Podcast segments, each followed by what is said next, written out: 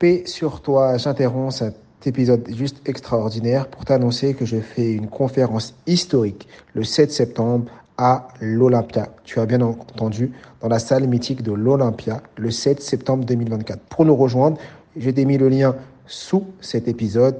Rejoins-nous vite et rapidement parce que les places sont limitées. Ça va juste être extraordinaire et on va parler de mémoire et surtout comment ta mémoire est illimitée. Je compte sur ta présence.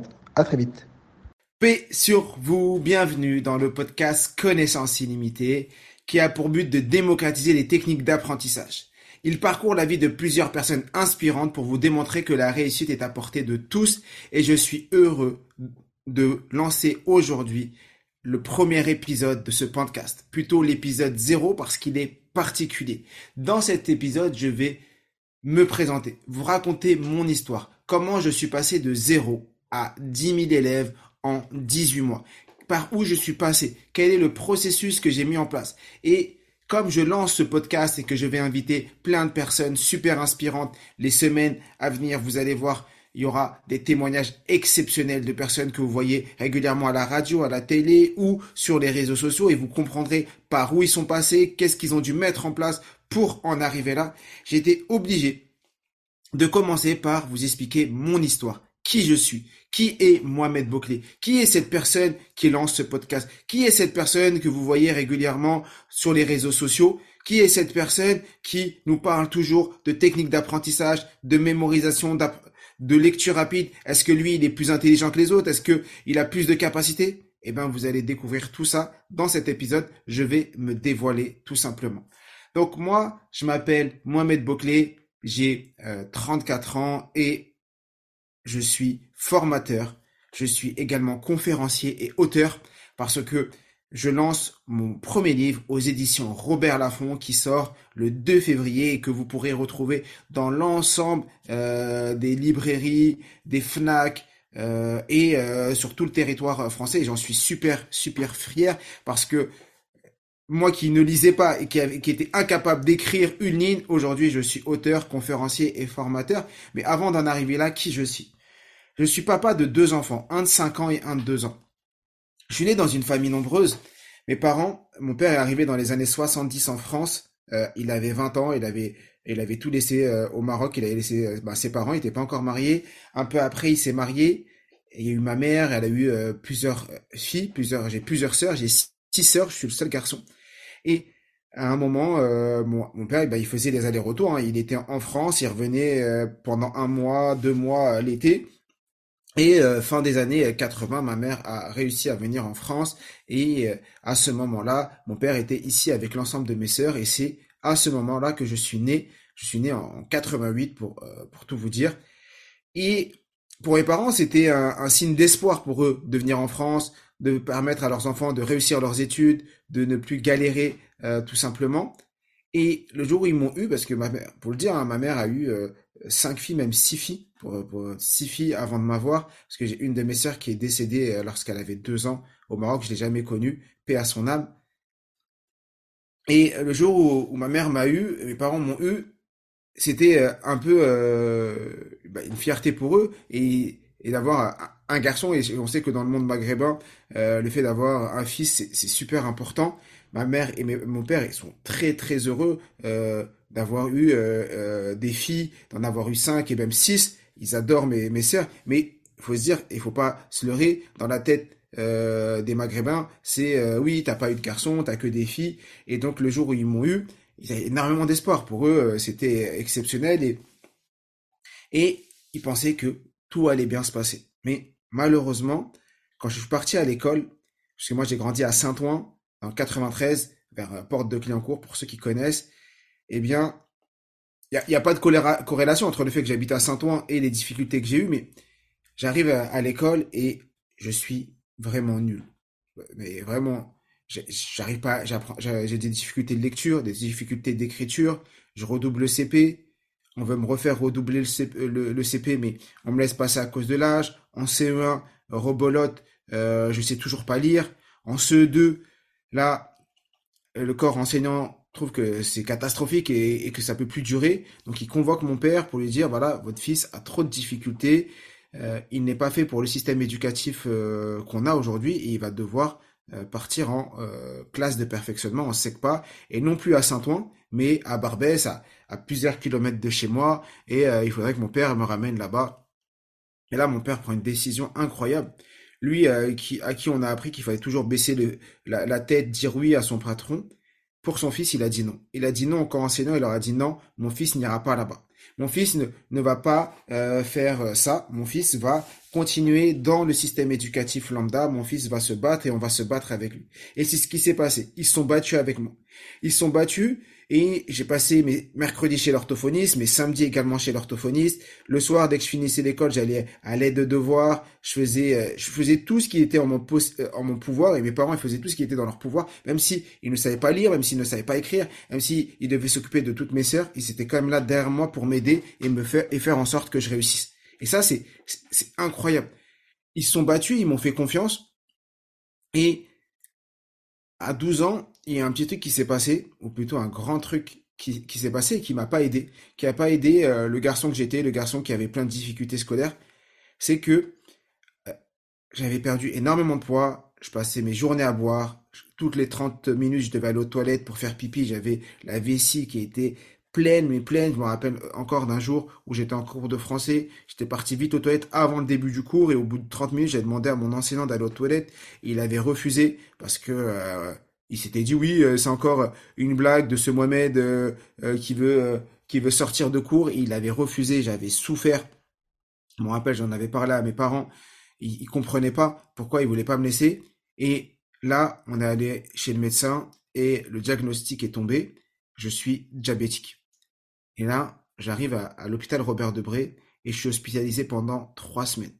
Je dois réapprendre à manger, je dois réapprendre à, à vivre.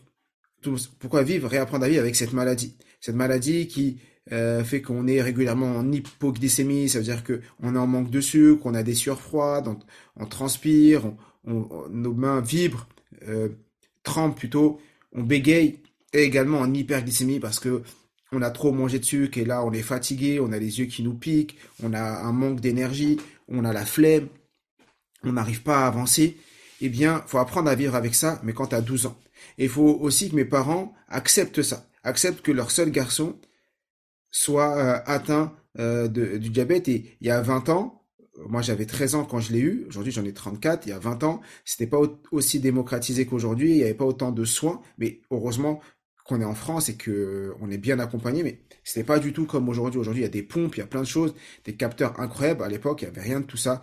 On devait se piquer le doigt à chaque fois pour regarder notre glycémie. On devait, moi, bah, je me suis, depuis que j'ai 20, depuis que j'ai 12 ans, euh, je fais quatre piqûres par jour et euh, je vis bien avec. Mais au début, il fallait apprendre à vivre avec ça. Et ce, ce moment incroyable de ma vie, pourquoi je dis que c'est un moment incroyable? Parce que il m'a sauvé de plein de choses. Il m'a sauvé de plein de choses au sens où quand euh, j'étais au quartier et que mes amis voulaient faire euh, certaines choses, certaines bêtises, eh ben moi je me disais mais Mohamed tu peux pas le faire, t'es diabétique, imagine que tu le fais que t'es en hypoglycémie, imagine que tu le fais et que tu te sens pas bien, euh, que t'as telle ou telle chose. Et donc ça m'a empêché et ça m'a permis de de rester à, à l'écart de beaucoup de choses. Et j'ai j'ai commencé à, à, travailler à l'école tout simplement parce que il fallait que je réussisse mes, les cours malgré mes difficultés et je me suis battu. Je me suis battu, j'ai eu mon bac et j'ai eu un bac scientifique, ce qui est une fierté pour moi. Mais une fois que j'ai eu le bac, je savais pas quoi faire de ma vie. Ma vie, euh, j'ai eu le bac, oui, et qu'est-ce que tu fais, Mohamed? Ben, pas grand-chose. Et là, j'ai fait plein de petits boulots. Je travaillais à la poste, je travaillais à DHL. Je me rappelle que ma mère se réveillait à 1h45 pour me réveiller parce que moi je devais partir à 2h30 et je commençais à 3h à DHL qui était à, à, plusieurs kilomètres de chez moi. Je traversais toute ma ville en vélo pour aller travailler la nuit de 3h à, à 6h du matin, des fois à 7h du matin. Tout simplement pourquoi? Pour porter des cartons, les sortir d'un conteneur et les poser sur un, tapis roulant pour que les gens puissent euh, récupérer leur, colis le matin. On s'en rend pas compte quand on reçoit le colis à la maison, mais bon, aujourd'hui, je pense qu'il y a plein de choses qui sont automatisées. Mais à l'époque, je vous assure que mon dos a pris très très cher. Et là, ces, ces périodes où, euh, de doute, où je savais pas quoi faire de ma vie, je me suis dit, il faut que je reprenne les études. Et c'est ce que j'ai fait. J'ai repris les études et je me suis battu. J'ai fait un DUT euh, génie électrique informatique industriel. Alors j'avais rien du tout avec l'informatique, je déteste l'informatique, mais un ami à moi m'avait dit ah c'est cool, c'est un bon un bon DUT, vas-y, je l'ai fait. Je l'ai fait à Viltaneuse et c'était une belle expérience, je me suis battu. Et pourquoi j'utilise souvent le mot battre, battu? Parce que c'est vraiment ce qui s'est passé. C'est que je, je, travaillais comme un fou. Je travaillais comme un fou pour, pour réussir et j'ai même fini major de promotion en DUT c'est ce qui m'a permis d'intégrer une école d'ingénieur malgré le, mes difficultés. J'ai fini, fini premier en DUT et je suis rentré en école d'ingénieur. La période d'école d'ingénieur était assez cool. C'était, je faisais de l'alternance, je travaillais euh, une partie et l'autre partie, euh, j'étais à l'école. Et donc, tout se passait bien jusqu'au jour où j'ai changé de tuteur. Et là, je suis tombé sur euh, un tuteur. Euh, je vais pas dire qu'il était raciste, mais euh, tout, mais tout me laisse penser que c'était le cas. Il faisait tout pour que je ne réussisse pas. Heureusement qu'à l'école j'avais des bonnes notes, que je travaillais bien et que à l'école mon tuteur me disait ben je comprends pas les, commentaires de que tu as en entreprise, je comprends pas pourquoi ils disent ça. Nous à l'école tu travailles super bien, tu es au premier rang, tu es calme. Comment euh, comment ça se fait qu'ils disent ça? Eh bien, en entreprise, ils faisaient tout pour que je ne réussisse pas. Ils sont partis jusqu'à la dernière année d'école d'ingé, pour euh, dernière année d'école d'ingé quand je devais euh, ben, soutenir euh, mon mémoire. Ils ont fait en sorte de me donner tellement de projets pour que, en vrai, je réussisse pas. Et donc, ce qu'ils faisaient, c'est que je travaillais, j'arrivais le premier au bureau, je partais super tard du bureau. Je travaillais le week-end. Je demandais à, mes beaux-frères qui étaient dans l'informatique de m'aider. Ils m'avaient donné trois projets différents. Normalement, c'est un projet de fin d'études. Moi, j'en avais eu trois euh, sur trois thématiques différentes. C'était euh, c'était une année. Euh, je la souhaite à personne, mais elle m'a fait grandir. Elle m'a fait énormément grandir. Et à la fin, quand je leur ai prouvé qu'ils pouvaient pas dire non, qu'il y avait aucune raison qu'ils disent non, devant mon tuteur d'entreprise d'école, il m'avait dit Mohamed, oui, on valide ton année parce que oui, tu as fait le nécessaire, euh, tu nous as rendu et factuellement, on peut pas on peut rien dire, mais à nos yeux, tu ne seras jamais ingénieur. Ils ont osé me dire à nos yeux, tu ne seras jamais ingénieur. Et ça quand au fond de toi, t'as pas confiance en toi, que tu as des difficultés, que toute ta vie on t'a rabâché, t'es pas intelligent, tu n'y arriveras pas, c'est pas fait pour toi, et que les personnes qui représentent l'autorité, les personnes qui te disent tu vas, euh, qui doivent être derrière toi pour t'aider, ils te disent tu ne seras jamais ingénieur. Je vous jure que ça pique. Ça pique énormément. Mais j'ai pris cette phrase et je me suis dit un jour je montrerai à ces personnes que c'est pas le cas. J'ai cherché un emploi et j'ai pu rentrer dans un grand groupe dans le domaine de l'énergie, heureusement, et j'ai commencé à travailler là-bas pendant euh, quatre ans sur Paris. Et ensuite, euh, entre-temps, bah, je me suis marié, ma femme attendait son premier garçon. On attendait notre premier garçon et on a décidé de partir de Paris pour aller vivre à Montpellier. Et ça, je vais m'arrêter dessus parce que c'est une grande décision que j'ai prise. J'ai décidé de changer mon ancrage, de changer mon environnement. L'environnement dans lequel j'ai grandi depuis que j'avais, euh, bah, euh, depuis que je suis né, j'ai toujours vécu à Saint-Ouen. J'ai eu mon premier appart à Saint-Ouen, mon deuxième appart à Saint-Ouen. Je me suis marié, euh, je à Saint-Ouen. Et mon fils est né à Bichat, à Porte de Saint-Ouen. Voilà, vraiment tout. Et quand mon fils a eu un mois, on s'est dit, on part d'ici, on change d'ancrage, on repart de zéro et on essaye autre chose. Et c'est une décision qui est difficile parce que j'ai laissé mes parents derrière moi, j'ai laissé mes sœurs, je me rappelle des moments où mes parents me disaient mais tu nous abandonnes, mes sœurs me disaient mais tu laisses tes parents, t'es le seul garçon, t'as pas honte, euh, des phrases qui peuvent faire très très mal. Mais elle le, le disait pas méchamment, elle le disait avec bon cœur, elle le disait parce que euh, elle voulait que je reste à leur côté. Et nous, chez les Arabes, on aime bien faire culpabiliser les gens, donc avec des petites phrases, des petits pics. Et faut les prendre et se dire, est-ce que oui, c'est vrai, euh, je pars, mais moi dans la tête, c'était que j'allais partir quelque temps et que j'allais revenir après, mais je voulais tester quelque chose de nouveau. Et j'ai bien fait. Et aujourd'hui, mes parents, je vous en parle maintenant, mais aujourd'hui, mes parents sont fiers et ils me disent eux-mêmes, ma mère, elle me dit, non, mais tu reviendras jamais à Paris, t'es bien à Montpellier, reste à Montpellier. Elle qui, qui voulait pas que je parte au début. Parce qu'à partir du moment où elle te voit heureux, elle voit que tu t'es épanoui et que tu fais des choses exceptionnelles, elle se dit, mais je suis heureux que mon fils soit heureux. Donc, j'ai pas besoin qu'il soit à côté de moi et qu'il galère euh, avec le métro boulot dodo ou qu'il galère ici à trouver un logement ou que ses enfants soient dans des quartiers où c'est un peu compliqué. Non, je préfère le voir euh, tranquille dans, dans son petit village, euh, pas loin de Montpellier, euh, même s'il n'est pas propriétaire, même s'il est locataire et tout, il n'y a pas de souci, au moins il est heureux. Et donc, on arrive à Montpellier et après plusieurs semaines sur Montpellier, même plusieurs mois, ma femme tombe sur un atelier de lecture rapide. Et elle trouve que la personne qui propose ces ateliers est super inspirante, que ce serait intéressant pour moi que, que j'assiste à cet atelier. Un jour, je rentre du travail, on était en février 2019, elle me dit, Mohamed, euh, inscrit, euh, non, j'aimerais que tu ailles à un atelier de lecture rapide. Je dis quoi? Un atelier de quoi? Elle me dit un atelier de lecture rapide. Je dis mais tu sais que je déteste la lecture, je vais pas aller à un atelier de lecture rapide. Elle m'a dit je t'assure, ça va être une bonne chose pour toi, vas-y, tu vas tu que c'est incroyable. Je la regarde comme ça, je, je, souffle et je dis non mais j'irai pas. Et elle revient à l'attaque plusieurs jours après et ensuite elle m'inscrit. Elle m'inscrit, c'est elle qui m'inscrit. Et elle me dit c'est bon, je t'ai inscrit, es obligé d'y aller. Et j'y suis allé. Et quand je suis allé là-bas, je suis tombé sur des personnes exceptionnelles, des personnes incroyables qui me disent que tu seras capable de lire un livre par jour, mémoriser, apprendre, faire tout ce que tu as envie. Et franchement, au fond de moi, je suis pris, euh, je suis à la fois triste et heureux. Heureux d'avoir découvert ça et triste de me dire mais je le découvre que maintenant. Triste de me dire mais c'est fou, c'est fou euh, que euh, qu'on m'ait jamais montré ça. C'est fou que on nous apprenne pas ça à l'école. C'est fou que on, on, découvre pas ça plus tôt. Et là, je me mets à y aller tous les dimanches.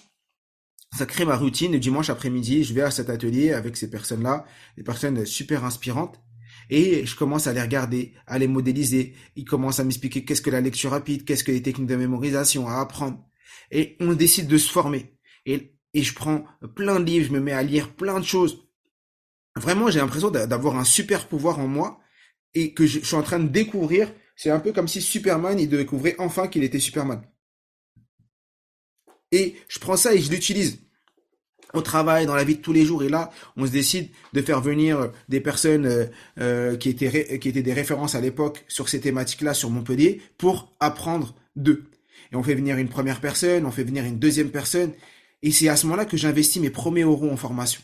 C'était la première fois que je sortais un euro pour me former personnellement. Non pas pour acheter un téléphone, non pas pour acheter un vélo, non pas pour acheter une voiture, non pas, non, pour acheter du savoir, pour acheter euh, des choses qui vont me permettre de me développer, des choses qui vont me permettre de grandir, d'apprendre autrement, d'évoluer, de faire en sorte que ma vie change, des choses qui vont me permettre de faire en sorte que mon futur soit meilleur que mon passé. Parce que les décisions qu'on prend aujourd'hui font les décisions qu'on sera euh, les résultats, on les, on, les, on les récoltera dans le futur. Un agriculteur, il sème aujourd'hui pour récolter dans six mois, dans un an, dans deux ans. Et c'est ce qu'il a semé il y a six mois, il y a un an qu'il récolte aujourd'hui. Et donc, s'il était en train de dormir pendant que tout le monde travaillait, eh ben aujourd'hui, dans le présent, quand il veut récolter ses fruits, il trouve rien du tout. Et c'est ça que on doit se dire. Et quand j'ai compris ça, je me suis dit, eh ben, il faut que j'impacte mon présent pour faire en sorte que mon futur soit mieux. On chérit les, les effets dont on chérit les effets, ça veut dire quoi? On adore faire certaines choses, mais dont on regrette les causes. Et, ça, il faut réfléchir à, ce type de phrase qui est, qui, qui est vraiment euh, incroyable à avoir en tête. Donc, je me forme je vais au premier avec eux, avec mes amis, personnes qui deviennent mes amis, on se dit bah si on allait au premier championnat de France en 2019 qui était à la Villette et, on allait voir un peu juste pour pour découvrir et voir des personnes qui utilisent la lecture rapide depuis très très longtemps et nous on va on, va les regarder, on va voir si on peut participer et on y va. On était 20 à vouloir y aller, à la fin on est parti à 3 parce que comme toujours les gens euh, changent d'avis très rapidement. On y va et ce jour-là je finis mon premier livre de 420 pages, non, ou 450 pages. J'ai lu 450 pages en deux heures. Pour moi, c'était déjà exceptionnel. Je finis dans les 50 premiers, euh, je lis 400 pages en, en deux heures. C'était incroyable pour moi de lire, euh, de réussir à finir un livre d'autant de pages en, en, en, si peu de temps. Et une fois que je teste ça, que je vois ça, je me dis, Mohamed, l'année prochaine, j'y retourne. Tu retournes en te préparant. Tu retournes en faisant en sorte que ça soit exceptionnel. Et en parallèle de ça, euh, un ami à moi qui, qui habite à, Montpellier, qui avait une association d'une création, parce qu'il avait l'objectif de créer une école sur Montpellier, me dit Mohamed, on aimerait bien lever des fonds et on aimerait bien que toi qui, qui te formes depuis euh, plusieurs mois aux techniques d'apprentissage, tu viennes faire une formation pour nous et l'argent que les, les, participants vont donner pour participer à la formation, eh ben on va les reverser directement à l'association. Donc toi, tu fais ça bénévolement. Nous, ça nous fait gagner de l'argent et toi, ça te met, euh, ça te fait commencer et ça te fait essayer de faire des formations. Et je dis oui. Du moins, je dis non. Et eux, ils me disent si, ce sera oui. Et le truc, c'est que j'avais trois semaines. Ils, me proposent ça début octobre et ils me disent on fera ça fin octobre 2019. Et donc, j'ai trois semaines pour pondre une formation. Et là, je passe trois semaines incroyables. Trois semaines où j'avais tout, j'avais pas une seconde pour moi. Dès que j'avais une seconde, c'était je me forme et je prépare ma. C'est-à-dire j'étais, je, je, j'avais repris tous les livres de formation, je m'étais reformé, euh, j'avais repris mes formations en ligne, j'avais regardé des, des vidéos sur YouTube et en même temps je faisais mes slides, je préparais mon discours et je me dis waouh, je vais faire une formation à des personnes que je connais pas qui vont venir m'écouter et j'ai fait une formation d'une journée à 20 personnes à la fin de la journée. C'était extraordinaire. Je crois que j'ai jamais pu retrouver ce niveau de gratitude suite à, à cette journée parce que c'était la première fois que je, je, je, formais des gens et surtout que j'avais, je passais une journée exceptionnelle à partager ma passion. Et j'avais vu dans le regard des gens des, des choses fantastiques, de l'espoir, de des personnes qui disaient ben, je pourrais réussir et c'est à ce moment-là que j'ai rencontré une de mes premières élèves qui s'appelle Kautar qui aujourd'hui vice championne du monde de mind mapping qui aujourd'hui en doctorat de neurosciences, eh ben, c'était lors de cette formation. Elle était là à ma première formation et aujourd'hui, elle m'accompagne. Elle est là sur quasiment toutes mes formations. Elle est même personne ressource. Et d'autres personnes également que j'ai rencontrées un peu après, comme Naïma. Si parmi vous, il y a des illimités qui m'écoutent, des élèves à moi, ben vous la connaissez, Naïma. C'est elle qui fait les, les, lives tous les vendredis euh, pour répondre à toutes vos questions. Elle qui était là aux premières heures de connaissances illimitées. Donc, après ça, je crée mon association, parce que là je fais ça pour quelqu'un d'autre, je crée ma propre association Connaissance Illimitée et je me mets à démocratiser ce savoir. J'ai tellement aimé que je me suis dit, allez Mohamed, partage, partage, et donc je commence à faire des lives sur Instagram, je lance mon Instagram, il y avait, j'avais 200, j'avais 150 personnes, je fais des lives, euh, j'essaie de faire des formations sur Zoom, euh, je, je partage parce qu'on tombe sur, c'est la période du Covid, et donc on peut plus faire de physique, et je lâche pas, je partage et je continue ma vie de salarié, je continue à me former, je continue à, m'entraîner. Et je me dis j'ai toujours en tête les championnats de France qui auront lieu en, juin 2020 euh, et j'arrive au championnat de France. Et là j'y vais pour les pour la lecture rapide. Mais ce qui est incroyable, c'est que je deviens triple champion de France de mind mapping parce qu'il y a trois épreuves euh, au championnat de France et je gagne les trois épreuves et donc je suis champion dans chacune des, catégories. Donc je deviens triple champion de France de mind mapping et en, lecture rapide j'arrive neuvième. Et heureusement que j'arrive neuvième. Parce que si j'étais arrivé premier ou dans le top 3, je me serais dit c'est bon Mohamed, t'as atteint ton objectif. Et là je me suis dit non Mohamed, t'as pas atteint ton objectif. Ton objectif c'était de finir dans les trois premiers. Donc l'année prochaine tu reviendras. Et c'est ce que j'ai fait. C'est que j'ai continué, après le championnat, j'ai continué à m'entraîner. Et j'ai continué à partager. Et à la fin de l'année 2020, je me suis dit quoi? J'ai dit, Mohamed, tu peux plus continuer. Tu peux plus continuer à la fois à avoir ta vie de famille épanouie, parce que pour la famille est très important, avoir le fait que tu sois salarié et le fait que tu as envie de partager euh, ça à un maximum de gens et impacter les gens. Et voilà, vois ce que tu arrives à faire en travaillant que le soir et le week-end sur ce projet. Et imagine ce que tu pourrais faire si tu travaillais à temps plein sur ce projet. Et donc, je décide d'arrêter mon salariat moi qui étais cadre dans un grand groupe dans le domaine de l'énergie, moi qui gagnais très bien ma vie, moi qui qui payais pas l'électricité parce que euh, euh, grâce à la boîte dans laquelle je travaillais, on payait pas l'électricité. Je lâche tout ça pour me lancer dans ce projet. Ce projet d'aider les gens. Et je lance ce projet 1er janvier 2021, je crée je transforme mon association en société et je crée ma société Connaissance illimitée. Et là, je me lance. Je me lance et j'ai en tête une seule chose, faire en sorte qu'un maximum de Français découvrent les techniques d'apprentissage, que ce savoir soit démocratisé et qu'un maximum de gens le découvrent. Je prends cette décision et j'y vais. J'y vais et je commence à euh, partager, à continuer à partager en faisant des lives, en faisant euh, des formations, des formations en ligne. Je commence à, faire des conférences euh, en France, des fois même à l'étranger et je partage, je partage, je partage. Et j'ai toujours ça en tête. Il faut partager, il faut partager, il faut partager et ne rien garder. Dès que j'apprends quelque chose, je le mets en application et je le partage. Le AAP, j'apprends, j'applique, je partage. J'apprends, j'applique, je partage. J'apprends, j'applique, je partage. Et je fais que ça. que ça. Et avec mes élèves, on décide d'aller au championnat du monde qui ont lieu en mai 2021. Euh, et là, on, on y va ensemble. On se donne comme objectif d'aller se confronter aux meilleurs et se dire, et si nous, les, personnes de la paillade, de la banlieue, des personnes qui, n'avons pas forcément euh, l'accès à ce savoir depuis très longtemps, et si nous, on allait montrer ce qu'on a dans le ventre. Et donc, on va au championnat du monde. Et ce qui est incroyable, c'est que je suis devenu vice-champion du monde de lecture rapide en lisant un livre de 170 pages en 17 minutes. Et pourquoi je vous raconte tout ça? Parce que vous voyez le chemin. J'ai d'abord, je suis d'abord allé une première fois en championnat, juste pour voir. La deuxième fois, je suis arrivé neuvième. La troisième fois, je suis allé au championnat, non pas de France, mais au championnat du monde. Et je suis arrivé le deuxième lecteur le plus rapide au monde. Et ça, ça a été des étapes. Ça n'était pas du jour au lendemain. Ça a des centaines et des centaines de livres lus. Des centaines et des centaines d'heures de travail, d'entraînement, de, d'essais, erreurs et de réajustement, des tests que j'ai fait avec mes élèves, parce que tout ce que j'apprenais, je l'appliquais avec mes élèves et je l'appliquais avec moi, et je regardais si ça fonctionnait avec eux, est-ce que ça fonctionnait avec moi. Kautar est arrivé vice-championne du monde de mind mapping également.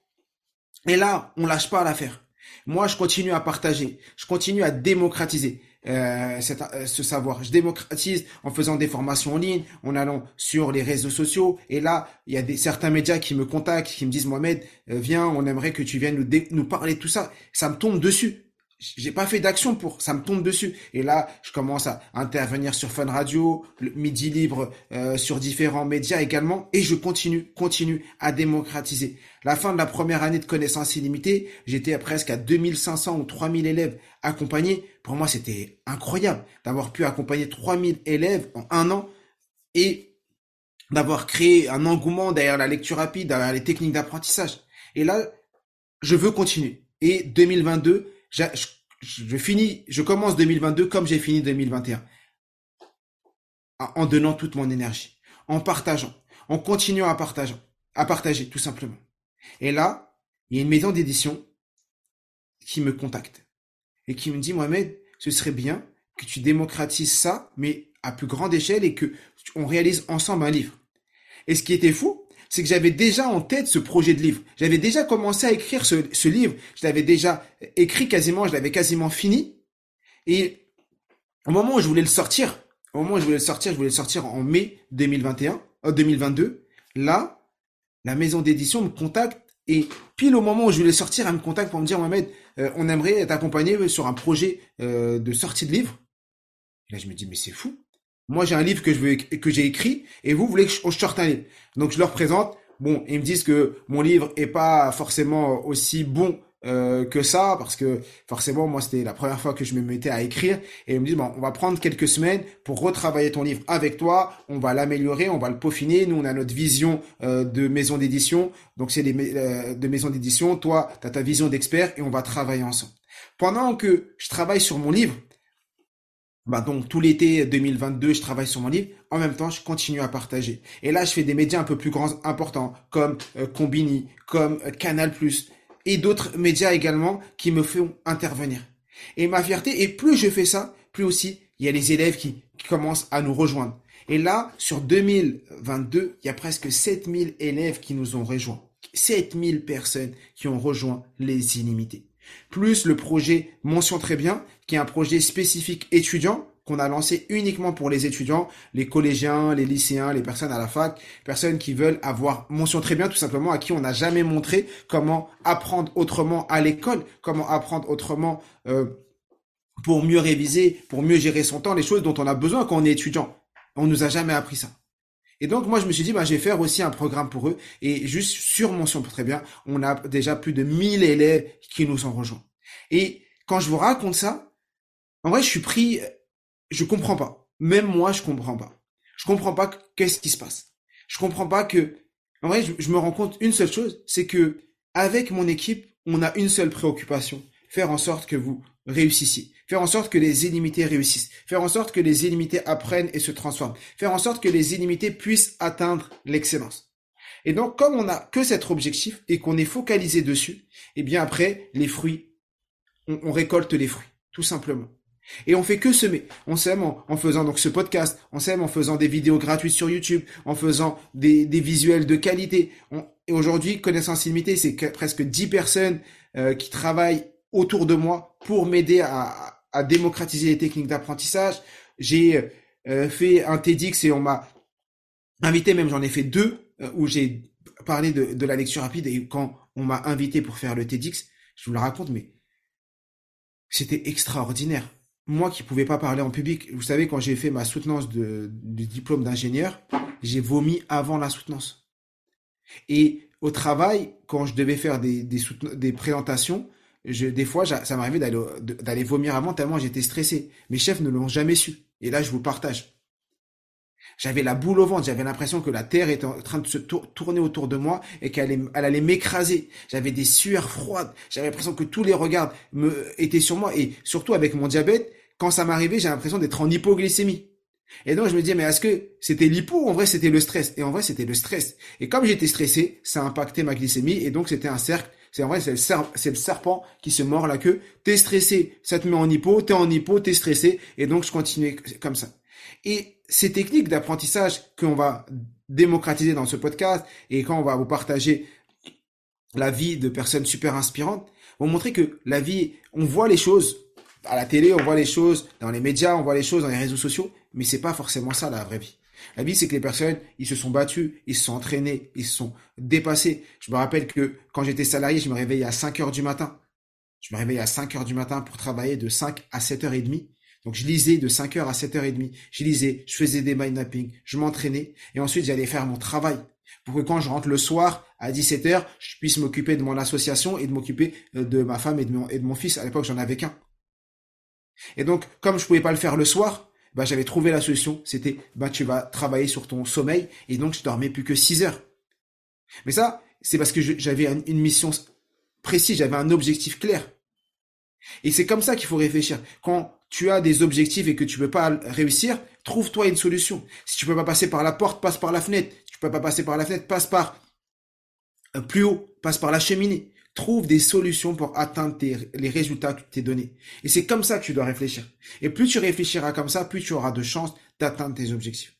Et donc aujourd'hui, on a accompagné plus de 10 000 personnes sur connaissance illimitée, plus de 1000 personnes dans mention très bien. Mon livre sort en février 2023, euh, donc le 2 février. Donc si tu écoutes ça, cette podcast avant, bah, je compte sur toi pour me donner de la force le 2 février. Et si tu écoutes ce podcast après, bah, je compte sur toi pour aller te, euh, euh, prendre ce livre parce que pour moi c'est un accomplissement, c'est vraiment l'accomplissement d'une vie et c'est pour, moi un héritage que je laisse sur terre, un héritage que je laisse à mes enfants pour que quand euh, peut-être ils aient 20, 30 ans, 40 ans, ils puissent regarder dans la bibliothèque et dire ah mon père a fait un livre où il nous apprend à apprendre et ça c'est euh, fantastique. Quand tu laisses un héritage comme ça, c'est exceptionnel. Donc je compte sur vous pour me donner de la force. Ça c'est une chose. La deuxième chose, si ce podcast vous a plu, si euh, ce podcast vous intéresse, je compte sur vous pour laisser 5 étoiles sous cette, euh, cet audio. Je compte vraiment sur vous pour mettre 5 étoiles, pas 4, 5. Parce que euh, voilà, c'est important, ça, ça aide l'algorithme. Laissez 5 étoiles, laissez un commentaire. Dites-moi les sujets que vous aimeriez entendre dans ce podcast et les personnes que vous aimeriez que j'invite. Et si vous avez des personnes que vous aimeriez que j'invite et qui pour vous sont inspirantes, mettez-moi les noms sous euh, le podcast et si vous pouvez même me mettre en lien avec eux, ce sera encore plus incroyable. Si vous pensez que vous avez des personnes dans vos réseaux qui peuvent être euh, invité dans ce podcast et que vous pouvez m'aider à les inviter, je compte sur vous pour que vous euh, pour m'aider tout simplement parce que c'est pas le podcast de Mohamed, c'est le podcast Connaissance illimitée et c'est le podcast de tous les illimités et c'est le podcast de toutes les personnes qui eh, voudront l'écouter. Je compte aussi sur toi pour partager ce podcast à un maximum de gens autour de toi. Je pense que cette histoire peut inspirer des gens et surtout les histoires qui vont arriver vont pouvoir impacter un maximum de gens. Et comme je l'ai dit toujours, je suis tué. Nous sommes tous des illimités.